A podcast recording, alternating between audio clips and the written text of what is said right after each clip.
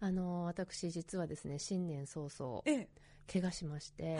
怪我どこの怪我です指の怪我をねあーあのお正月ってやたら人参と大根の千切りしませんなますとかねそうですねお雑煮とかねはいでうちお雑煮大好きなので、うんもう大根1本分をねおひたすら千切りしてたんですよもうすごい多分元旦だったと思うんだけどで千切りする前にねスライサーで薄く切るわけはいシャッシャッシャッガスってうー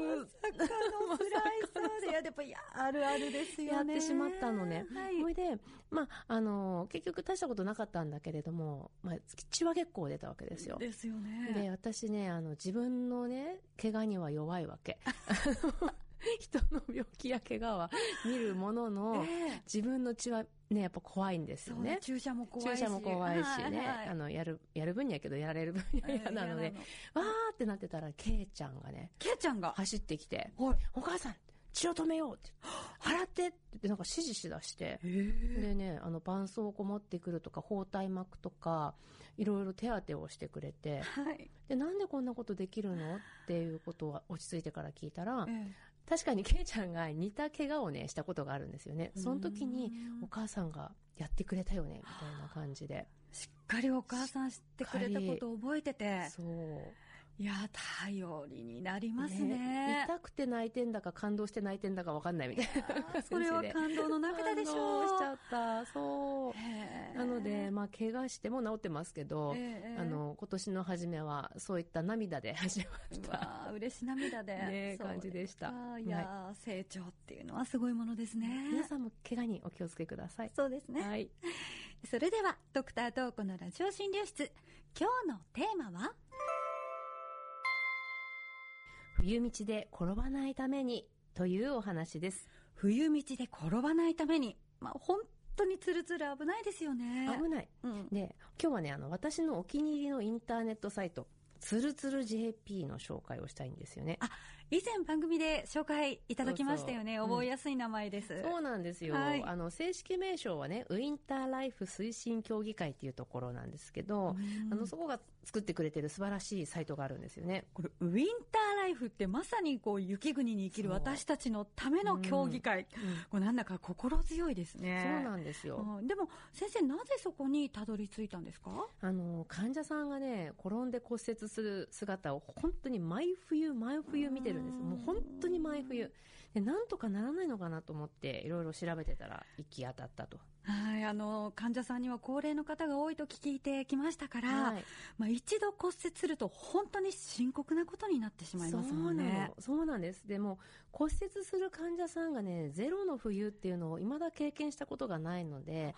うんそんなそうにもうそんなになのへうん透析患者さんってね骨弱いんですよねあーなので転んだ場合には骨が折れる可能性が他の方と比べて高いとは言われていてで海外のデータですけど透析患者さんの転倒率、まあ、転ぶ率これはその地域に地域で比べるからねその地域に住む他の方々のなんと2倍だっていう研究報告もありましたわあじゃあ骨が弱い上に転ぶ率も高いっそうなのていうことですか。でね、はいさらにその、まあ、寝たきりになってしまうと言われる大腿骨頸部骨折っていう太ももの付け根の骨が折れるっていうことに至る率をまた同じ地域に住む他の方々と比べるとなんと4倍という報告ですね。 4倍。そうこれ太ももの骨を折るとすっごく大変だって聞きますすっ。ごく大変なんです。あの、ねえ60歳以上だと大腿骨頸部骨折の5年生存率、骨折してから5年間生きられる人の割合は、大体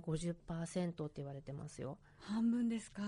んそうなのいや太ももの骨が折れるっていうことが、まあ、そんなに命に影響するっていうのはやはり寝たきりになってしまうっていうことが関係するんですかそうなんですよね。寝たきりそのものというか、寝たきりになった先、そこから新たにいろいろな病気が起こってくるんですね。おー例えば床ずれとかそうそうそう、肺炎とかね。おーあの65歳以上の方で太ももの太ももの骨を折った後に亡くなった方の8割ほどが肺炎だったっていう報告も見たことありますね、まあ、透析患者さんいわゆる抵抗力が弱い方ということになるので、もうそういうことも全部ひっくるめて、まあ、とにかく冬の骨折はね本当に心配そうですねこう何か一つのことが大きな引き金になってしまうそうなんですねよ本当に真剣に転ばないよう意識していかなくてはそうなの本当に真剣に転ばないように意識していかなきゃいけないなので、私もいろいろ考えて、転ばないようにっていうことをね、患者さんたちになんとか伝授したいと思って、いろいろ調べて出てきたのが、このウィンターライフ推進協議会の転ばないコツ教えますというホームページですね。はい。つるつる JP というアドレスですね。そうこれまた覚えやすいですね。そう、あの、本当ね、つるつる JP ってカタカナとかアルファベットで検索したら出てきます。で、ぜひね、見てほしい。例えばこんな感じなんですけど、これね、ホームページに何が書かれてるかのメニューみたいなのを見てほしいんですよね。。はいこれすごくないですかすごいですね。これイラストや写真で項目分けされていて、そうそうそうそう歩き方、滑りやすい場所の見分け方、うん、それから転ばないための便利グッズ、転んで怪我をしない体作りなんていうのもあるんですね。あのね、その通りで、うん、なんていうのかな、概念的にこれが危ないよとか、そういう話じゃなくて、うん、もう今この瞬間、明日からどころか、今何をどうしたらいいのかってところまで、まあ、かゆいとこに手が届くみたいな感じの書き方をされてるんですね。はい、で、この、例えばよ、転び、転びにくい冬道の歩き方っていうのをクリックしてみると、うんうん、小さな歩幅で歩く。靴の裏全体をつけて歩く。急がずに焦らず余裕を持って歩く。そしてワンポイントアドバイス。歩き始めと歩く速さを変えるときは要注意とか書いてあるんですよね。でなんと動画まであったりとかして、もう本当に本当に文字通りかゆいところに手が届く構成になってるんですよ。あなんか文字だけじゃなくて動画もあるとイメージが皆さんつきやすそうそうそう。みやすいですよね。 本当に動画でね、あのこういう場所はみたいなことをやってくれているので、携帯なんかでも見てほしいんですけど、あの本当に大事です。で、あの私ね実はね今年もうすでに転んだんですよね。あら。それがね、はい、あのね、さっき言ったこのチェックポイントじゃなくて、なんだ、えっと、転転びにくい冬道の歩き方のさっき言った4つのポイントではなくてなくてなくてなの、はい、でも私この転び方するの2回目なんだけどえ何でしょう車から降りた瞬間転びましたわかりますわかるすごくわかりますやっちまった一歩目がすごい滑る時ってありますよね、そうなんですよ、はいでその時にね、私はドア開けて、まあ当然見るわけですよ、地面を。あ、もうすごいツルツルだ。もう絶対転んじゃいけない。垂直に足を下ろすんだぞ。はい。足の底は水平だ。うんうん、一気に体重をかけてはならない。と思って、うんうん、降りたのに転んだの。もう。注意してるのに、分かっているのに、足がスッと取られてしまった。そうなの。でね、捕まるところと思ったんだけど、もう時すでに遅し、なんか転ぶ時って急になんかなんていうの、早いよね、その、 動作というか、ズドンっていうかはい。なので、どこにも捕まることができず、えっ、ー、と、車の横に大の字になりました。ああ、そうですか。お怪我はなかったんですけど、はい、しばらくお尻痛くって。はい。これ私、あとね、10歳年取ってたら行ってたかもしれないなって思っちゃいましたね。そうですか。うん、だからそういう時のために、つるつる JP の、まあ、そう、転んでもね、体が、大丈夫な体を作ろうみたいなのも日頃からやっておけばいいかもしれないですね。いいまあ、逆に言うともうどんなにあの気をつけてもこけるときはこけるみたいなところあるかもしれないんですけど。実は私も先月、うん、私は家の中だったんです。え、なんでというのは、うん冬って厚手の靴下を家の中で履くじゃないですか。はい。あれ皆さん気をつけていただきたい。なんかもこもこふわふわしてるので、階段などで、もうあと3段のところでつるっと、その、ふわっとして、わかります。行ってしまって、